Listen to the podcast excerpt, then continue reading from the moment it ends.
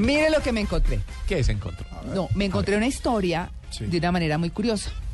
Hace unos días, una amiga mía en Facebook puso que eh, ella está en una fundación que se llama Ecosueños. Ella forma parte de esa fundación, es de 20 profesionales que tienen 13 niños porque es lo que les permite el bienestar familiar. Y puso, eh, bueno, como ella es mi amiga, se llama Esperanza Castro, Esperancita, eh, ella a veces lleva niños de la fundación y todos quienes integran esa fundación los llevan a su casa. Eh, y pasan el fin de semana con ellos. Es como parte de- del trabajo que hace. Resulta que entonces, eh, en mis múltiples visitas a Esperancita, me encontraba a Carlitos. Y puso en internet que estaba buscando útiles escolares para Carlitos. Y yo le dije, yo se los doy. Bueno, hasta ahí no hay nada Mm. que cerrar, ¿cierto? Y dije, bueno, listo, yo se los doy. Cuando de pronto ayer estaba viendo el espectador y en el espectador salió un artículo que se llama Discriminado por los colegios privados y estaba la foto de Carlitos. Ujú. Carlitos el que yo conozco. Sí. Yo, ¿qué pasó? Hablando con Esperancita mm, y leyendo el artículo del espectador, que en este momento eh, además está eh, Blue Digital eh, contándoles a ustedes a través de Twitter, eh, pasándoles el link para que vean la historia en el espectador, eh, hablamos con Esperancita. y yo le dije, bueno, Esperancita es una enfermera de la Nacional, con una especialización en neurología y con un corazón gigante, la verdad, porque esta es una labor muy difícil, recoger niños que están en situaciones vulnerables y demás. Y entonces, y yo, pero ¿qué es toda esta historia? Y resulta que ella empezó a contar esa historia porque ella quiere mucho a Carlitos en particular. Carlitos eh, está este fin de semana en su casa y entonces le dije, bueno, cuénteme la historia, qué fue lo que pasó con Carlitos. Carlitos ha crecido eh, en esa fundación con sus cinco hermanitos, ¿no? Son hijos de un hombre alcohólico y una mujer muy desinteresada de sus hijos, es la verdad. Y entonces eh, le dije yo, bueno, ¿tú cómo conociste a Carlitos, a todas estas? Porque pues uno con los amigos ve las cosas, ¿cierto? Pero no entra en detalles. Y esto nos contó. Lo conocí cuando tenía exactamente dos años. Lo conocí en una reunión que hicimos en la fundación. Eh, cuando yo lo vi, eh, me impactó porque ese día llevaron, era una fiesta de cumpleaños, llevaron una torta. El niño tenía, estaba en un rinconcito ahí comiéndose su torta. Yo me acerqué porque el niño me pareció muy bonito. Su cara me pareció hermosa, unos ojos hermosos. Dije, este niño me encantó. O sea, sentí una atracción inmediata. Entonces me acerqué a él y le dije que si podía estar con él. y lo empecé a consentir, empecé, él me pidió gaseosa, fui le conseguí gaseosa y empecé como a conquistarlo. Y el niño inmediatamente me empezó a perseguir por la fundación. Entonces yo me la pasé ese día, todo el día con el niño. Claro, y así fue como lo conoció y así lo tiene hoy. A Carlitos lo llevaba al jardín eh, del bienestar familiar con otros cuatro niños, o sea, llevaba cinco niños. Y se crearon los nexos con la familia, pero ¿cómo era la familia de Carlitos? ¿Cómo vivía Carlitos? Carlitos, cuando antes de que llegara a la fundación, él vivía en una en un sector del Prado veraniego en la 129 que hay un caño entre más o menos arriba de las de, la de las villas con 129. Él vivía en una casa mm, de unas latas, tenían una cama eh, no había piso, ponían cartones, papeles y tenía la señora una estufa. El señor alcohólico, muy alcohólico, perdidamente alcohólico, y la señora una persona que nunca se hizo responsable de sus hijos, los dejaba y ella se iba, no sabemos exactamente qué, qué cosas hacía, Bueno, mm, qué cosas hacía era que de pronto ella comenzó a pedirles plata, se acercó a la fundación y eh, se dio cuenta y empezaron a ayudarla con los almuerzos. Entonces, eh, obviamente para pasar el hambre que ellos sufrían, pues por lo menos contaban con esa alimentación, pero empezó a, decir, a, a pedir dinero. Un día les dijo a las personas de la fundación, oiga, eh, yo me voy a ir a buscar trabajo, ¿por qué no me tiene los cinco niños? Ahí eh, mientras yo vuelvo, porque pues claramente el papá no se iba a hacer eh, eh, cargo de, de, los niños, ¿por qué no me los tienen estos dos meses? Yo busco trabajo y vuelvo por ellos. La verdad es que no volvió. Es que pasaron muchos meses y finalmente se apareció con su pareja, que era este hombre pues alcohólico, y firmó un documento en donde la fundación se hace a cargo el 100% de los niños. Quedaban bajo la responsabilidad de la fundación. ¿Cómo es esta familia? ¿Cómo está constituida? El papá se llama Benjamín, eh, la mamá se llama Lucelena, que es la mujer de la que estamos hablando, y son seis hijos realmente. Uno que hoy tiene 19 años y vive con la abuela, y los cinco pequeñitos que son de 13, 12, 11, 9 y 8, todos seguidos, Carlitos tiene nueve años y medio hoy. Eh, y es de quien estamos hablando, porque a esta historia la hemos titulado, eh, si ustedes la ven en las redes, como el paseo de la muerte educativa, mm. porque es de esa manera. Entonces, em, digamos que los papás hoy en día, estos papás que dejaron a sus hijos, van solamente dos o tres veces al año. Ellos ya se separaron, constituyeron otras parejas, y em, digamos que se organizaron ya de otra forma, ¿no? Entonces los niños quedaron como volando, como, como ¿qué pasó con esos niños? son niños que quedaron en el limbo, sin cuidado de estos papás. Eh, no son personas responsables, nunca los van a visitar. El papá lleva casi un año sin ir a la fundación y la mamá, pues la última vez que yo hablé con ella fue hace cinco meses.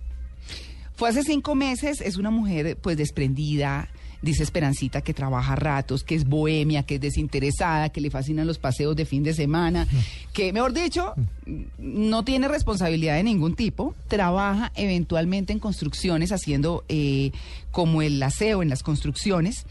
Eh, y no muestra ningún interés. Hace cinco meses, que fue la última vez que fue, Luz Elena, esta mujer, la mamá de Carlitos, eh, pues Esperancita le hizo una reclamación Selena, pero por Dios, usted tiene que venir, aunque sea. Dije, mire, usted lleva cinco meses sin venir a la fundación, ni siquiera supo cómo les fue los niños en Cartagena. Usted no sabe nada. Le dije, yo que no soy su, la mamá, es que yo no soy nadie, y yo llamo todos los días a ver cómo llegaron los niños del colegio. Bueno, eso quedó así hasta hace cinco meses. Eh, hoy Carlitos pues no acepta a su papá, no quiere tener el apellido de su papá, es un trabajo que está haciendo la fundación, por supuesto porque pues de todas maneras son sus papás y están existen, están ahí.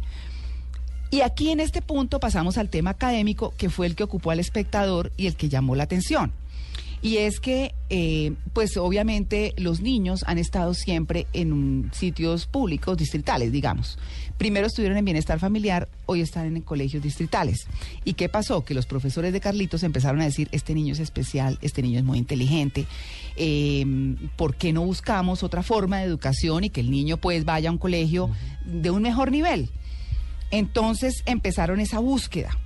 Y hace dos años fueron, ah, entonces eh, Esperancita dijo, no, pues voy a acudir a los colegios de mis hijos. Ella tiene dos hombres y una mujer.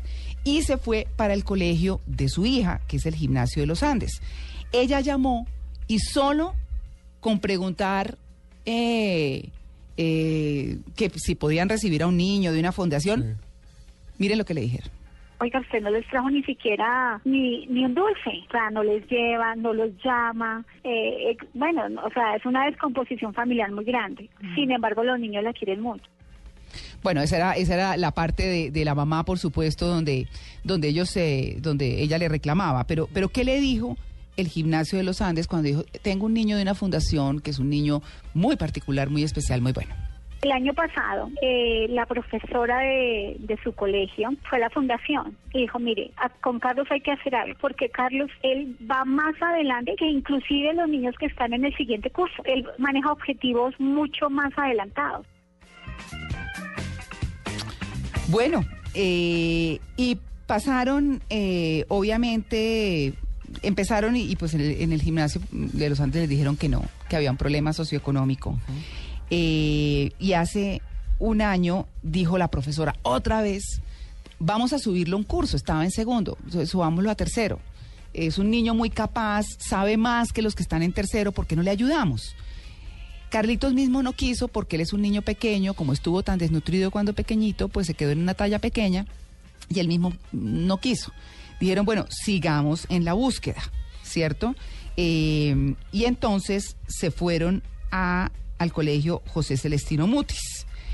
En ese colegio mm, eh, fueron por recomendación de un amigo de la hija de Esperancita. Y les dijeron exactamente lo mismo, que el nivel es, eh, socioeconómico era muy complicado.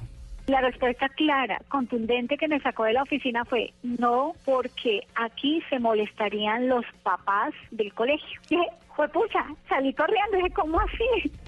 Claro, claro, y entonces dijo, no, pues con esa situación me voy a ir al colegio de mis hijos, que es el colegio que menciona el espectador eh, y es el Cervantes, de donde salieron los dos hijos de Esperancita. Dijo, no, yo me voy para el Cervantes, hablo con el padre, tan cercanos que fueron siempre eh, a nosotros. Eh, la verdad es que pues los ayudamos y demás, queremos que haya una posibilidad y creemos que puede haber una posibilidad para Carlitos. Les dijeron, hagan una carta, está muy linda la carta, cuéntenos la historia, les dijo la secretaria, y buscamos la forma.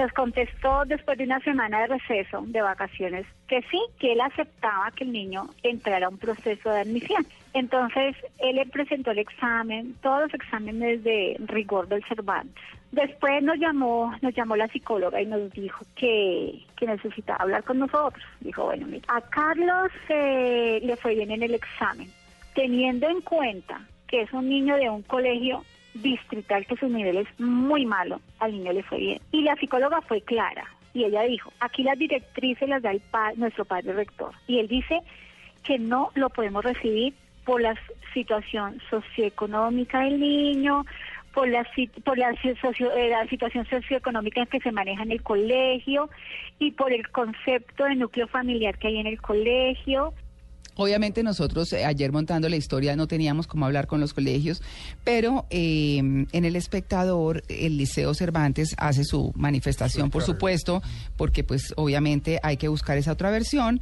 Ellos afirman que no se trata de un caso de discriminación, eh, que era claro dentro de lo que se había visto y las respuestas de los otros dos colegios, pues que su nivel socioeconómico y que los papás iban a molestar y que, bueno, cosas que uno francamente no entiende.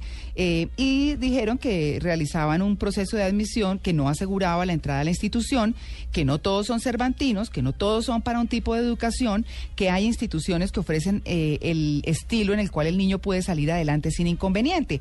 Eso lo dijo el rector, el sacerdote Nelson Gallego Orozco, quien agregó además que al asignar un cupo, el colegio tiene en cuenta la prueba académica y la formación integral, o sea, la parte social, la parte afectiva, eh, requisitos que según él Carlitos no cumplía. Él fue reiterativo en eso, pero entonces, en ese momento, las dos personas de la fundación que iban, que eran Esperancita con un compañero, le dijeron al colegio, oigan, pero aquí hay niños que tienen un, un nivel socioeconómico importante, pero que son hijos de padres divorciados, de hogares disfuncionales. Algunos viven con los abuelos, o sea, tienen una problemática muy difícil. Nosotros en Ecosueños los tenemos de verdad con talleres de literatura, con talleres de música, con formación y sobre todo con mucho amor. Si bien es cierto que no tienen a sus papás o que los tienen en las condiciones como sucede con Carlitos, pues sí tienen toda una formación espiritual y un apoyo. Uno le pregunta a Carlitos, ¿y qué es Esperancita para ti? Y dice mi madrastra. dice, teniendo su mamá viva y, pues y, no siendo realmente la madrastra en términos de que se haya casado eh, o esté con el papá de él, y dice, no, es mi madrastra. Es muy simpático.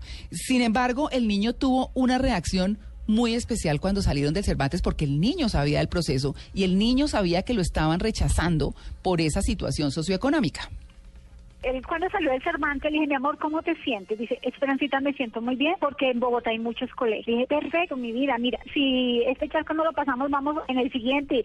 Y si tenemos que saltar más charco, no importa. Así nos presentemos en 20 colegios, pero en, cual, un colegio te van a recibir. O sea, vamos a seguir luchando, Carlitos. Si no es este año, el año entrante, pero vamos a seguir luchando buscando tu colegio. Pero entonces en el mismo Cervantes, eh, la psicóloga les dijo, miren, yo les voy a recomendar un colegio que es muy bueno, que tiene muy buen nivel, que se llama, perdón, el Gimnasio El Portillo. Llegó al gimnasio El Portillo, habló con la psicóloga y dijeron, bueno, pues vamos a mirarlo, si tiene las capacidades y si tiene las posibilidades, pues ¿por qué no? Lo llevaron a los exámenes él estuvo un día en el salón, pero lo que más le llamó la atención a la psicóloga y por lo cual le, lo recibieron, además de sus capacidades académicas, era, eh, eh, fue que como ningún otro niño, en el momento de las once le habían dado una plata. Le dijeron, Carlitos, no sabemos cuánto te vas a demorar, te vamos a dar un, eh, un cinco mil pesos para que te compres algo. Él se compró sus onces y lo primero que hizo fue empezar a repartir las onces. O sea, partió lo que compró entre sus otros compañeros. Y eso generó que los otros compañeros empezaran también a compartir sus onces. Y lo hicieron varios. Y dijo la psicóloga, es un niño líder, es un niño capaz, es un niño que tiene una, eh, una generosidad que no tiene ningún otro y lo está enseñando. Y junto a, a, esa, a eso que mostró y la parte académica, dijeron, listo, lo recibimos. Hoy el reto para ellos es, eh, es conseguir el dinero para poder pagar la pensión de Carlitos, la matrícula, en fin, han acudido y han golpeado puertas a familias muy pudientes.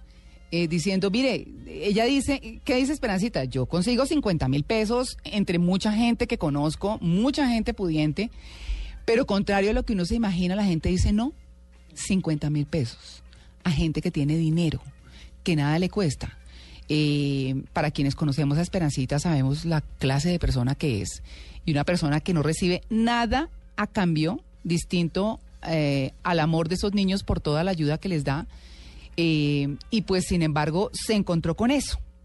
Está en esa tarea de conseguir para Carlitos, después de todo esto, eh, ya la forma de tenerlo en el colegio y es la meta con los otros 12 niños, ¿cierto? Para ponerlos en una educación que sea pues mucho mejor de la que tienen en este momento.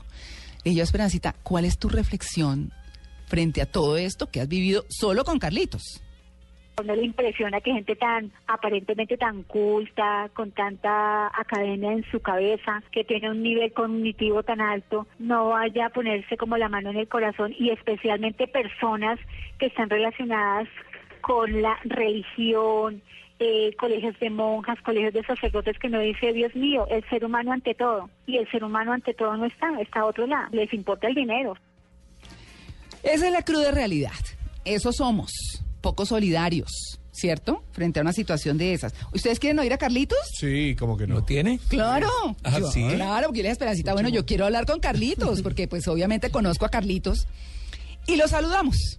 Aló, Hola, Carlitos. hola Mari, ¿Estás muy contento con tu entrada al colegio? genial, ¿Y cómo es tu colegio? es grande y chévere. ¿Qué esperas de poder estudiar en ese colegio? Aprender ¿Cuál es la materia que más te gusta? eh, todas menos danzas. Pero también me gusta dibujar, escribir, me gusta todo. Sí, menos bailar. Menos bailar. no vas a ser parrandero. No. Tus hermanos, ¿qué te dicen porque pasaste el colegio? Me felicitaron. ¿Y ya sabes cuándo vas a entrar al colegio? Eh, sí, el otro año. ¿Ya a qué curso entras? A cuarto. Carlitos, Señora, ¿qué quieres ser cuando estés grande? no lo he pensado. Carlitos, gracias. Lo mismo. Ay, Bonito. no se mueren.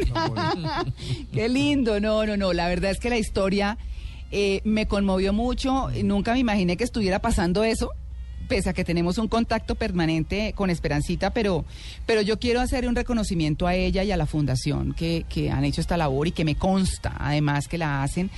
Eh, y chévere por Carlitos. ¿Cuántas, can- ¿Cuántos casos como estos no hay? Uy. ¿Cuánto pasa de esto de verdad? Porque los papás ricos se molestan. ¿De qué estamos hablando? ¿Cierto? Esa es la gran reflexión. Son demasiados así- casos de Exacto. niños que no pueden entrar al colegio porque no tienen los recursos y de niños que aún teniendo los recursos porque otra familia les quiere ayudar no los dejan entrar. Eso también pasa en Medellín y pasa con muchísima frecuencia, sobre todo con los niños que no tienen un hogar fijo y que están en casas de adopción. Eso lo digo también por, por experiencia, los conozco y me parece muy triste, sobre todo porque la discriminación aquí no sé si, bueno, se nota también que es muy similar a la de Bogotá, pero aquí es un rotundo no sin explicación. Y, y, y qué, qué, qué, qué loco el tema, ¿no? Como. Carlitos en su, en su crecimiento educacional, su- eh, de educación, era mejor que muchos que ya estaban ahí. Y tiene dos más así, Esperancita. Y, digo, y voy a empezar también con ese periplo. Y como centro educativo, ¿qué, qué beneficias?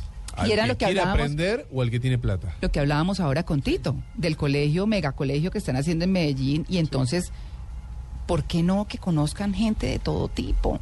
¿Por qué no eh, enfrentar nuestra realidad? ¿Por qué no tener esa apertura y esa flexibilidad frente a lo que somos los seres humanos en distintas condiciones? ¿Cierto? Compartir. Pues eso fue lo que me encontré y les quería compartir.